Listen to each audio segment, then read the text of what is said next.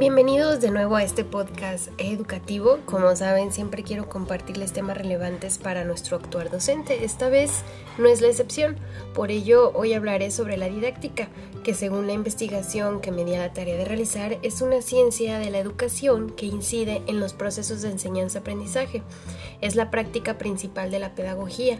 Analiza el contenido enseñado, pero focaliza más el cómo se va a ser enseñado es la herramienta o medio para mejorar la enseñanza y busca que la adquisición del aprendizaje sea agradable para los alumnos y de forma práctica. La didáctica se focaliza en la mejora de la enseñanza, que es el proceso de transmitir información.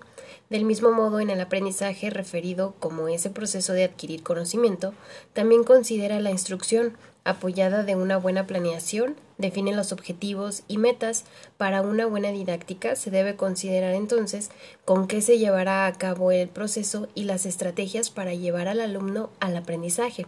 Otro aspecto a considerar es la formación y la forma de la comunicación de conocimientos. Asimismo, el sistema de comunicación y los procesos de enseñanza-aprendizaje.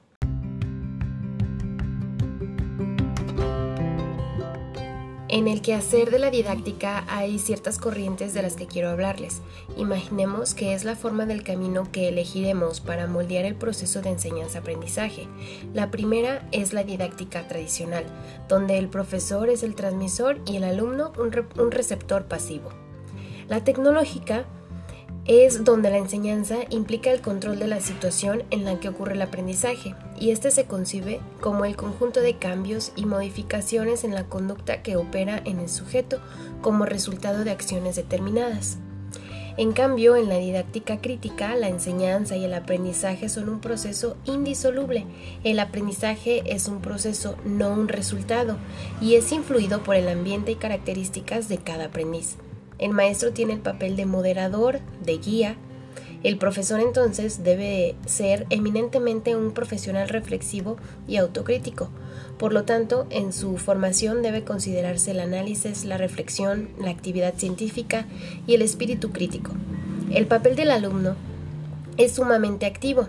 Él es el primer responsable de su aprendizaje. Se espera entonces que el alumno participe, investigue, critique, evalúe y aporte.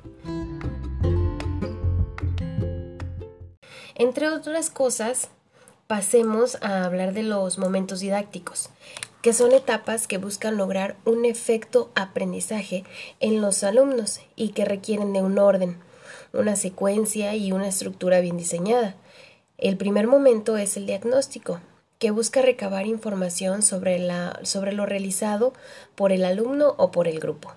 La segunda es la planeación, donde se definen las actividades, técnicas y estrategias para transmitir el conocimiento.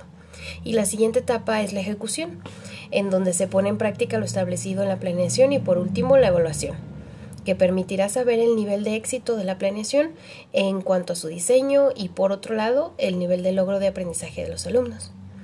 Todo lo anterior está muy ligado al tipo de aprendizaje de cómo los docentes pretendemos ver una didáctica pasiva, por consiguiente, llevará a los alumnos a ser receptores y que su aprendizaje sea de tipo memorístico, no asociativo, observacional y receptivo.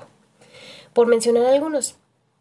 Pero en cambio, una didáctica activa producirá en los alumnos tipos de aprendizaje por descubrimiento, por ejemplo, experiencial o significativo, cooperativo y emocional.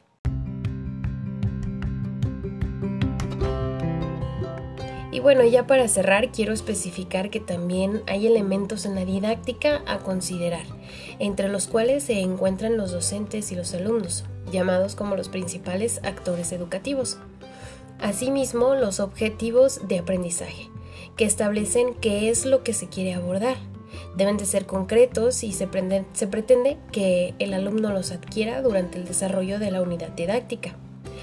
Por otro lado, los contenidos de aprendizaje, que son esos saberes culturalmente significativos y que además son elegidos para ser enseñados y aprendidos en la escuela y pueden ser del tipo conceptual o procedimental o actitudinal.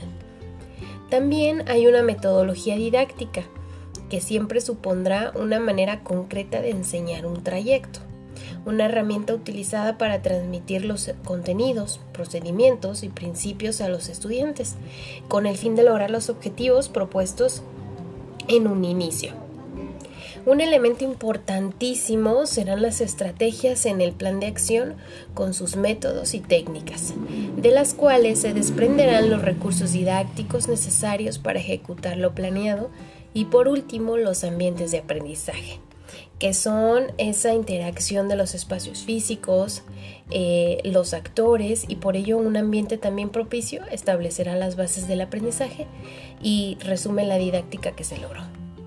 Espero que todo lo hablado en este episodio les sea claro y de ayuda para considerarlo en la mejora de nuestra práctica, ya que su impacto es decisivo para el tipo de escuela y sobre todo de ciudadanos que pretendemos formar.